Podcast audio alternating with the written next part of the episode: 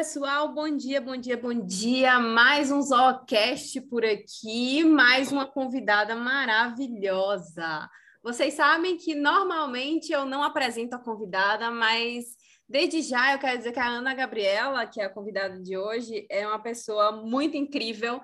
É assim, eu sou muito feliz em saber que eu sou zootecnista e tenho uma colega tão incrível de trabalho quanto ela, que vai tão longe e agora sim, eu quero que ela se apresente para vocês. Gabi, se apresenta para o pessoal. Quem é a Ana Gabriela, que eu convidei para estar tá aqui com a gente hoje, batendo um papo? Bom dia, bom dia, pessoal. Ai, obrigada pelas palavras, Dani. Fico muito feliz com isso. É, eu sou a Ana Gabriela, ou a Gabi, pessoal. Eu sou zootecnista, formada pela Unesp de Botucatu. É, venho tentando aí, né, trilhar uma carreira que seja, que nem a Dani falou, que a gente consiga juntar e linkar aí umas pessoas e trazer coisas boas e positivas para o nosso mercado. Gabi, me conta uma coisa. Você sempre quis a zootecnia? A zootecnia entrou na sua vida como? Foi amor à primeira vista? Conta pro pessoal. Cara, é uma história engraçada. Eu não, não era dessa área. Minha família é pecuarista, mas eu não era dessa área eu era bailarina e até o meu terceiro... Maravilhosa, por sinal! é até o meu terceiro ano, né, da escola, eu prestava vestibular para dança. E era isso que eu queria. E aí, até então, eu comecei a trabalhar com isso, eu dançava profissional em São Paulo, e me deu uma virada de chave, assim, um belo dia eu falei, cara, não é isso mais que eu quero, o que, que eu vou fazer da minha vida? Só que eu estava no terceiro colegial, prestes a prestar vestibular. Aí eu fui fazer um ano de cursinho e comecei a me reconectar com as minhas origens, né? Do sítio, da pecuária. E eu sou extremamente apaixonada por boi e cavalo, muito apaixonada. Falei, acho que é isso que eu quero, mas eu não quero veterinária porque eu tenho pavor da parte clínica. Eu falei, jamais ficarei num hospital. E aí eu fui indo, fui estudando, fui procurando. Na hora que eu vi a zootecnia, falei, é isso. Aí foi o meu start de amor à primeira vista, sabe? Gabi, você trabalha na cadeia da carne, então me conta, depois que entrou na zootecnia, se apaixonou por TPOA, se apaixonou pela cadeia da carne, como foi que surgiu esse amor por uma indústria frigorífica? Eu entrei na, na faculdade já visando o gado de corte, era a, a única certeza que eu tinha. E aí eu fui fazer muitos estágios, eu fiz estágio com búfalo, até isso eu me identifico muito com você, porque o meu uhum. primeiro estágio na faculdade foi com búfalo. Ai, muito querido. E aí fui para o confinamento da faculdade de, no, de novilho super precoce. E começou a me chamar a atenção não só a nutrição desses animais mais jovens, mas como a expressão da qualidade de carne deles tinha muita melhoria, era assim, algo muito é, fora do que eu estava acostumado, porque em cidade do interior a gente não vê muito isso, né? As carnes são daquelas. Aqui, por exemplo, um tempo atrás, era daquela vacada velha que aquele produtor antigo conversou com o dono do supermercado e vendeu, sabe? Umas coisas assim. Sim. Então, para mim, foi fora da minha realidade, eu ia aprendendo sobre isso. E aí eu comecei a me interessar. Quando eu tive TPOA, eu fiquei apaixonada. Falei, putz, é qualidade, eu gosto disso, vamos aprender e vamos atrás para ficar ali.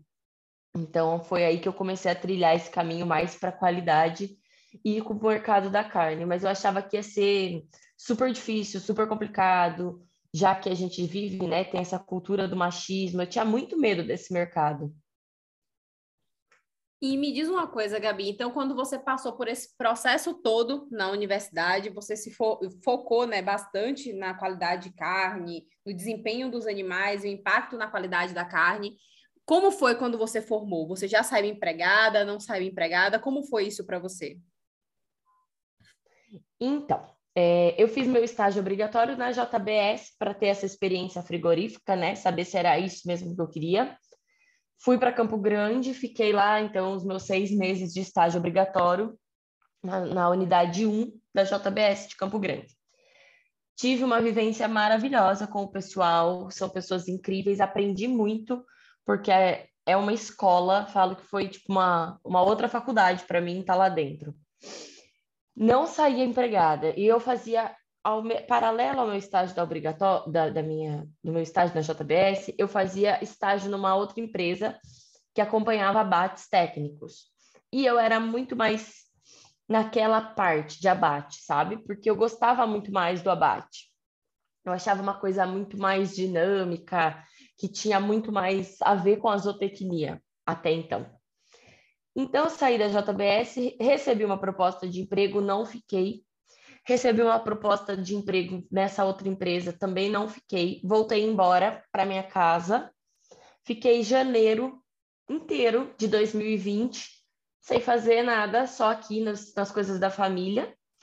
Até então que a Andrea, o TC, o Território da Carne, começou a anunciar o programa Carne 4.0 Pro, que seria em São Paulo em março. E aquilo brilhou muito meu olho. Eu falei, eu quero, eu preciso estar nesse evento. E aí eu fui e mandei uma mensagem para ela, porque eu tinha o contato dela, que a gente já tinha um contato pessoalmente de alguns eventos da faculdade, porque eu sempre fui uma pessoa de estar na organização dos eventos da faculdade para conhecer as pessoas que iam para lá, entendeu? Foco na importância isso. do network, né? Do network, exato. Eu sempre quis muito estar perto de quem vinha de fora. Então, meu, o meu networking da faculdade foi muito importante nesse momento. Mandei uma mensagem para ela super na cara de pau. A Andréia. Né? é, claro, óbvio, né? O que, que é a vida sem a cara de pau? Então, pessoal, também é isso tenham um network e saibam conversar com esse network no momento que vocês precisam. Claro que com educação a gente brinca que é cara de pau e tudo. É, tem um mas tenham educação, tenham bom senso, e aí vocês vão conseguir, com um jeitinho, é, chegar onde vocês querem estar, sabe? Aí mandei uma mensagem para ela, Andréia, eu quero muito ir no seu curso, só que eu tô desempregada, sou super recém-formada, você sabe disso, né? Tenho um mêsinho aí de formada eu não tenho dinheiro para te pagar, para pagar a, o custo do curso. Mas eu posso ajudar com a mão de obra no curso, que eu sei que dá um baita trabalho. Então, eu posso trabalhar para você, ajudar na organização, e em troca eu vou lá e assisto o PC. O que, que você acha? Aí ela mandou mensagem para o professor Danilo Millen, que a gente também tinha um contato na faculdade, porque ele é da Unesp Dracena, só que ele é bem ligado ao Nesp Botucatu, porque nosso professor e orientador sempre foi o mesmo. Aí ela falou, Danilo, o que, que você acha? Você conhece a Gabi? Ele falou, oh, conheço da Nutrir, porque era a empresa júnior que eu participava. É uma, não tenho contato, né? Tipo, super próximo, tudo, mas é uma pessoa que eu já vi trabalhando bem em, em simpósio e tudo mais. E aí a Andréia me deu um desafio, gente. Ela falou: me surpreenda. Com algo... Ela não pediu meu currículo, ela não pediu nada, mas ela falou: me surpreenda com a sua história e o porquê você tem, é, teria que estar comigo nessa jornada. Ah, puta merda, né? É um, era pedir um texto, uma carta, algo assim? Então, não, não, não especificou, ela só falou me surpreenda. Nessa hora me deu um pânico, eu falei, como que eu vou surpreender uma mulher dessas, né? é difícil. Pronto, já não vou mais no curso. Acabou agora. É, já era. Fui pro meu sítio e tem um lugarzinho lá que eu, que, eu, que eu tenho muito especial desde a minha infância. Subi lá, que é um pasto super alto, assim, que tem uma vista bem bonita e era fim, fim de tarde. E eu amo o pôr do sol. Subi lá, sentei, fui ver o pôr do sol. Falei, quer saber? Eu vou gravar um vídeo. E eu tava assim, é, não foi uma não estava sendo uma época super fácil para mim de voltar para casa pós-faculdade. Eu entrei numa negação muito grande de ter que voltar, sabe? Não ter sido empregada logo de cara, não ficar onde é, sei Mesmo lá, recebendo fora. propostas, né? Você não quis. Exato. Ô, exato. Gabi, você não aceitou essas duas propostas porque você pessoalmente era uma questão pessoal ou tinha alguma questão profissional que você não se identificava, alguma coisa que você. Era assim. É... Primeiro que para morar em Campo Grande, Campo, Campo Grande é uma cidade grande, né? De que o nível de vida é alto. Então, o salário que, ele, que me foi oferecido dava um entrave, sabe? Não, não dava muito assim. Meu pai ia ter que continuar me ajudando, foi uma das minhas questões. Falei, cara, não quero. Segundo, que na, na JBS eu ia entrar para ficar na parte fria, né? Lá na desossa. Eu falei, eu não quero ficar na desossa, porque não acho que seja um lugar que vai me agregar no início da minha carreira. Não é um lugar que eu vou aprender pra caramba, estando ali conferindo pH de carcaça todos os dias, por exemplo, entendeu? Sim. Então foi uma das partes que me fez negar assim, falar não, não é isso e eu acho que tem algum lugarzinho me esperando para eu aprender um pouco mais, sabe? É, é, aquele feeling que a gente sente. E a outra Sim. proposta que você falou foi da empresa de acompanhamento de abate, Gabi? Isso. Lá eu até ponderei bastante em, em ficar. Eu gostava muito das meninas da, da, da empresa, do, da equipe. Você pode dizer gostava o nome da... Era pro arroba. Ah, sim, pronto. É a Pro Arroba, que é de acompanhamento de abate e tudo. Sim, isso. que é de Campo Grande, por sinal, né?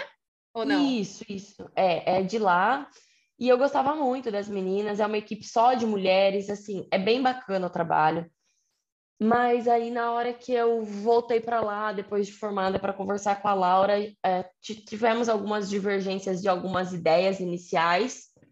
E aí meu pai falou: Olha, para você ficar viajando tanto sozinha, era para eu ter mudado para o Mato Grosso, era para eu sair de Campo Grande e ir para o interior do Mato Grosso. Aí meu pai, meu pai inter, interviu assim e falou: Gabi, pensa bem, porque é um começo de carreira, você vai estar tá viajando muito sozinha. Então, se você precisar de alguma coisa, você está muito longe. Você não acha que é melhor você tentar alguma coisa mais perto por enquanto? Sim. E aí né? Já viu o conselho de eu pai. Acho que Minha tudo mãe juntou, né? E deu aquele feeling de uh, talvez não seja isso. Eu a, uma coisa que eu aprendi muito ano passado e que esse ano tá voltando a bater na minha cabeça é justamente isso, Gabi. É essa se escutar, né? Quando tem aquela Exatamente. vozinha dentro que você não sabe exatamente o que é, mas tá te dizendo que ali não é o caminho. É exatamente isso, porque assim, a gente, no fundo, no fundo, a gente sabe o que, que vai fazer bem e o que, que não vai fazer bem pra gente. Mas a gente nega, né? A gente teima quando a gente tem uma oportunidade na nossa cara, a gente teima para querer ir nas oportunidades. né? Exato. E meu pai e minha mãe falaram exatamente a mesma coisa. E eu sempre fui muito teimosa. Mas eu falei, cara, meu sentido me fala para eu fazer uma é isso. Meu pai e minha mãe estão me falando para fazer isso. Por que, que eu vou contra todo mundo que, que me ama e que me quer bem só para satisfazer meu ego? Não, não é por aí, entendeu? Aí peguei meu carro e voltei embora. Tá, e aí você manda, você, como foi lá no vídeo? Você decidiu que ia gravar o vídeo? Fiz o vídeo, falei com ela, falei, tipo, abri meu coração naquele vídeo Falei, nem sei se eu tô fazendo certo, André. Eu falava no vídeo. Foi assim, uma situação bem engraçada. Até achei esse vídeo esses dias aqui, eu quase morri de dar risada sozinha. E, e aí ela adorou. Ela falou, cara, eu tava esperando um texto, um e-mail, qualquer coisa, menos um vídeo. Então, nisso eu entrei no TC para ajudar no PC 4.0. Só que aí veio a pandemia, né? E aí a pandemia ficou super incerta a gente teve que adiar o programa para novembro. E aí eu falei, putz, perdi minha oportunidade, né? Mas a Andrea foi super, super maravilhosa, continuei com ela. Ela me deu várias oportunidades. Aí eu comecei a ver um novo mundo da zootecnia, que era um mundo que eu queria muito, mas eu tinha muito medo, que foi o que eu falei lá no comecinho, por ser uma parte mais machista e uma parte que não é tão explorada, que é a do mercado e da qualidade de carne. E a pegada que vem do TC, que é de ensinar as pessoas nesse consumo consciente, que o boi não é só contra filé, picanha e maminha, que é do, do rabo ao a língua, né, literalmente. Então a gente aproveita tudo. Isso foi me encantando, foi uma pegada que na faculdade a gente vê muito pouco, mas eu tinha esse negócio, essa atração por essa parte. Então eu me identifiquei muito. E aí a gente começou a criar a equipe do TC, porque antes era só a Andrea e nesse período entrou eu e a Nara. Então a gente ficou com essa equipe e a gente começou a trabalhar em muita coisa. E daí a gente desenvolveu o aplicativo, comecei a estudar um pouco mais essa parte, comecei a ter contato mais com varejista e comecei a me encantar cada dia mais nessa Vocês deram um no TC, não foi assim, particularmente de quem está de fora, mais acompanhando, digamos assim, a Nara é uma querida, vocês formam É. um grande time e o tanto que o TC passou a produzir, produzir, e lançar, e ensinar, e curso, e aula, vocês estão arrasando, galera. Obrigada. Gabi, conta pra gente como é hoje o seu trabalho, hoje. Porque quem acompanha a Gabi lá, assim como eu, eu vou deixar aqui o arroba da Gabi marcado direitinho para quem quiser seguir ela, acompanhar aí o dia a dia, conversar com a Gabi. É... Gabi tá viajando bastante, bastante, bastante. Eu quero saber o que é que Gabi tá Bastante. fazendo, para cima e para baixo, me conta. Bom, é, o TC tem um braço que é de consultorias. Até esse braço a gente quê? tá Para a indústria, para o produtor, para o pecua- varejista. é, por hora é pecuaristas, né? Que o que eu faço, tá? Vou falar do que eu faço. Eu acompanho pecuaristas que têm marca própria, mas estão querendo melhorar, assim, padrão, é, garantir o padrão de qualidade da- do produto dele, garantir que o produto vá sair do jeito que o cliente dele espera que vá comprar, por exemplo. Toda semana tem um cliente que vai lá e compra um bife ancho. Mas se toda semana esse bife ancho estiver diferente, esse cliente uma hora vai enjoar e não vai voltar mais, né? Porque não tem padrão. Então, a gente está com esses. Eu, eu tenho esses clientes de marca própria que têm essa preocupação em ter um padrão, em ter um melhor rendimento. Claro que né, o rendimento está totalmente ligado ao financeiro dele. E, eu, e, é- e esse cara, ele quer sempre ter pensando, é, sempre ter pensando, foi ótimo meu erro de português aqui.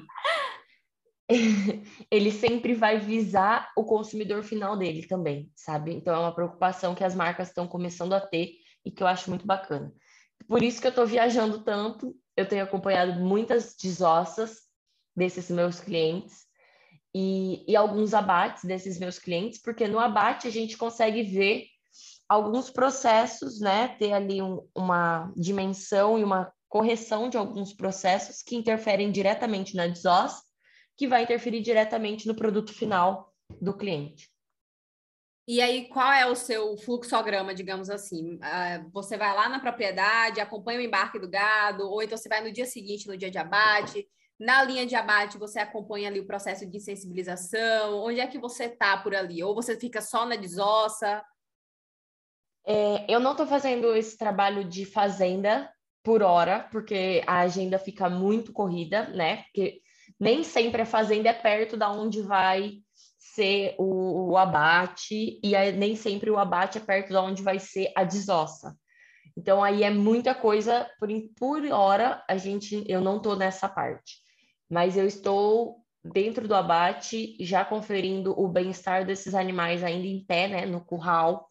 Então eu chego antes, eu vou fazer avaliação de curral, eu vejo se tem al- algum animal machucado, se tá tudo bem, se esses animais têm água, se o curral tá limpo, se o curral tá sujo.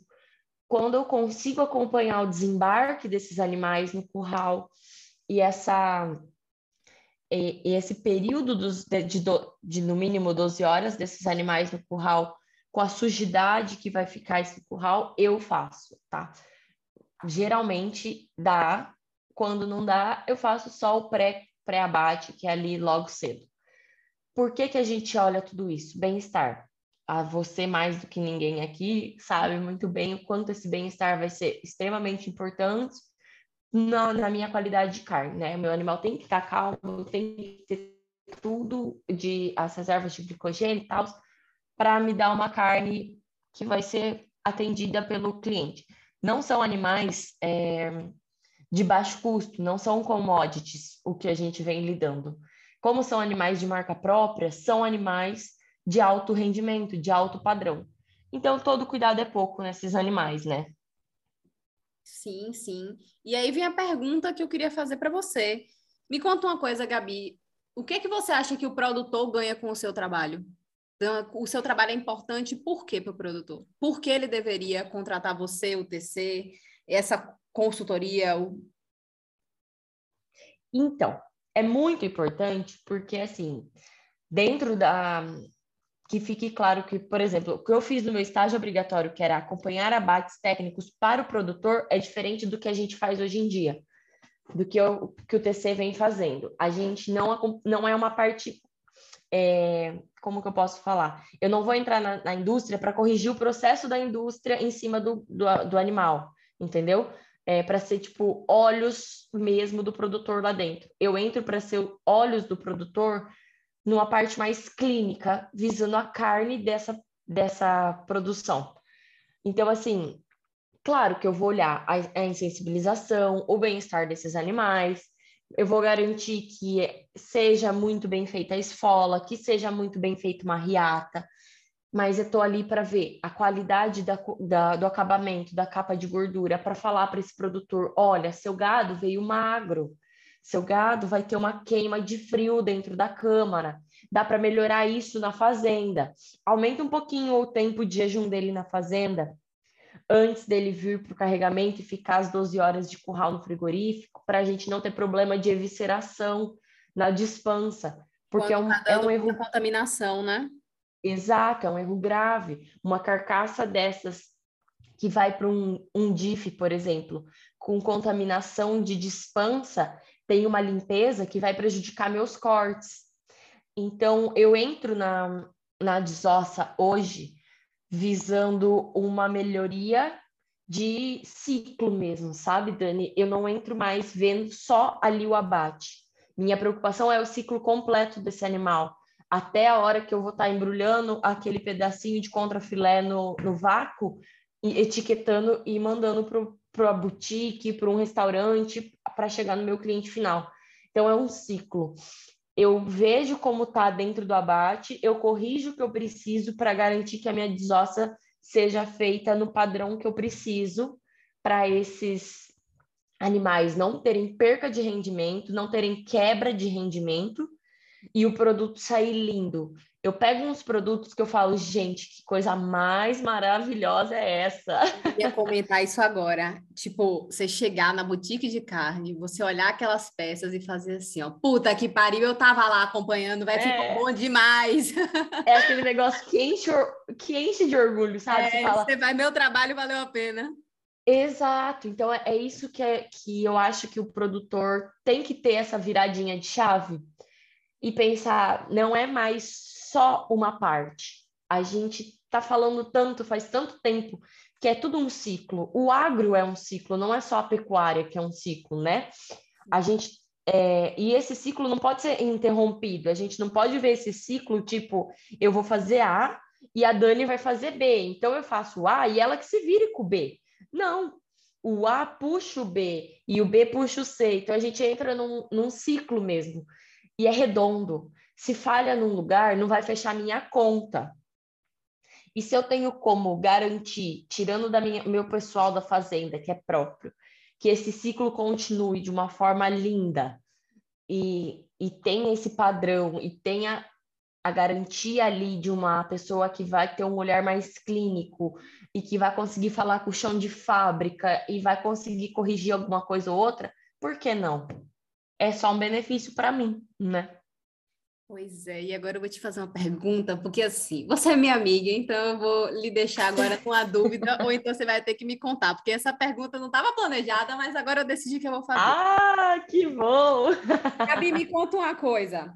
Carcaça, é, condenação de carcaça por contaminação de trato. E aí, a culpa é de quem? Do frigorífico ou do produtor? Quem vai pagar por isso? Me conte, essa conta é de quem? Então. Eu vou dar a minha opinião, tá? Não, não vou, não vou falar nada co é, concreto, tá? É minha não, opinião. É, tá, é cada pessoal? frigorífico, tudo. É só a nossa opinião é, aqui discutindo. É, só um papo aqui.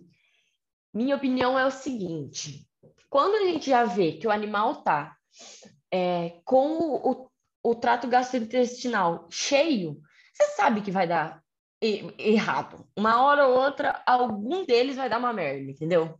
Olha, eu falando palavrão, eu não sei se eu posso falar. Pode, que eu já falei. Tá liberado. então, e aí é aquela questão. Quem não fez o jejum que precisava? O produtor cumpriu os 12, o mínimo de 12 horas da legislação, que é curral frigorífico. Isso é lei, tá, pessoal? Então tá lá, mínimo de 12 horas. Mas se meu animal vai comer logo antes dele ir para o frigorífico, óbvio que não vai esvaziar o trato gastrointestinal dele, entende? Então, eu acho que é culpa assim, ó.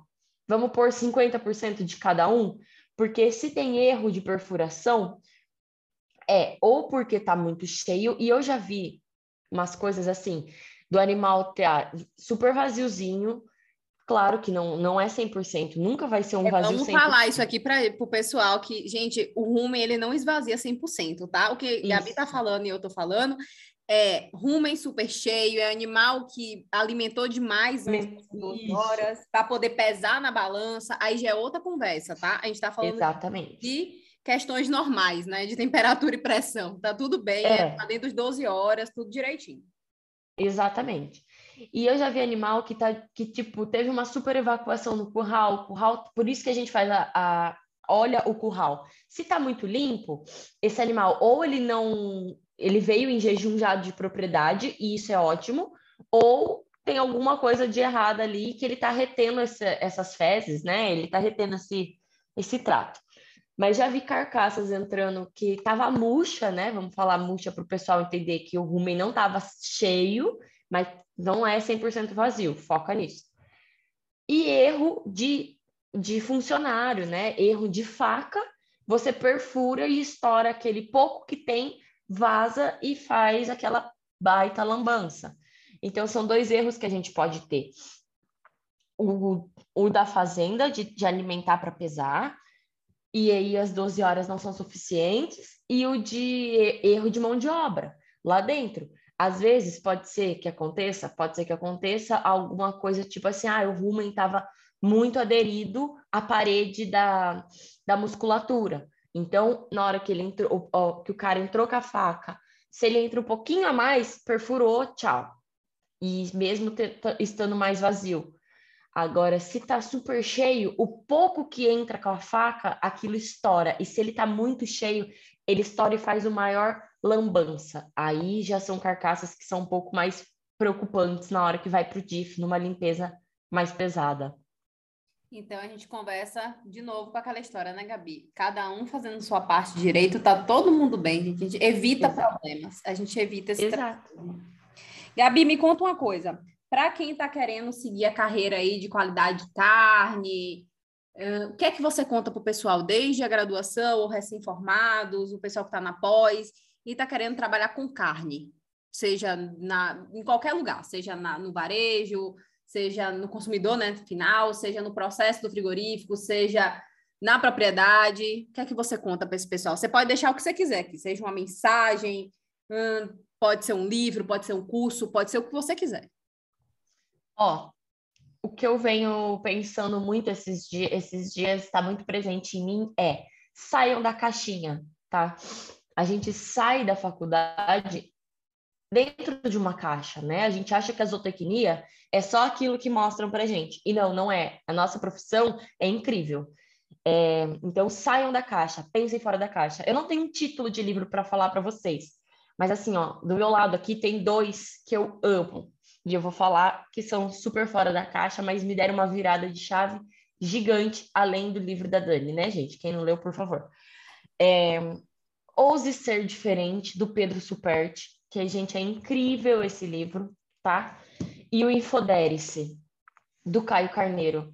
Eles me deram umas viradas de chave, que é isso, sair da caixa, fazer o diferente. O comum, a média, todo mundo vai fazer. Então, nosso mercado da carne, ele está precisando de gente diferente, porque a gente está numa luta aí para mostrar que a gente não não é a carne a vilã da história.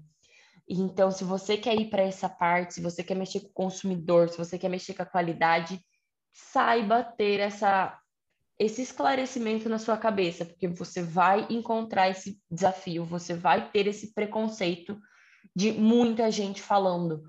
Mas puta merda, é a carne que faz isso, é o boi que faz aquilo, é a pecuária que destrói a, a, a floresta, sabe? Então, pensem diferente, não fiquem só naquela mesmice de tipo, eu sei que não é isso, mas quando vierem falar isso, eu vou, eu vou debater só com dados de pecuária, eu vou falar só sobre aquilo ali que está na minha profissão. Não, usa exemplo de fora, pensa diferente, sabe? Então, esse vai ser um diferencial muito legal para qualquer pessoa que queira ir para esse meio. E não só nesse meio, né? Qualquer pessoa que esteja no, no agro tem que pensar diferente. Eu acho que tá, a gente está sendo muito exigido nessa virada de chave que está tendo. Gabi, então deixa eu ver se eu anotei direito para deixar para o pessoal. Ouse ser diferente e empodere-se. Enfodere-se. Pronto. Vou deixar aqui anotado para o pessoal. E agora, para finalizar, eu quero fazer a pergunta de um milhão de reais para você. Gabi, conta para mim.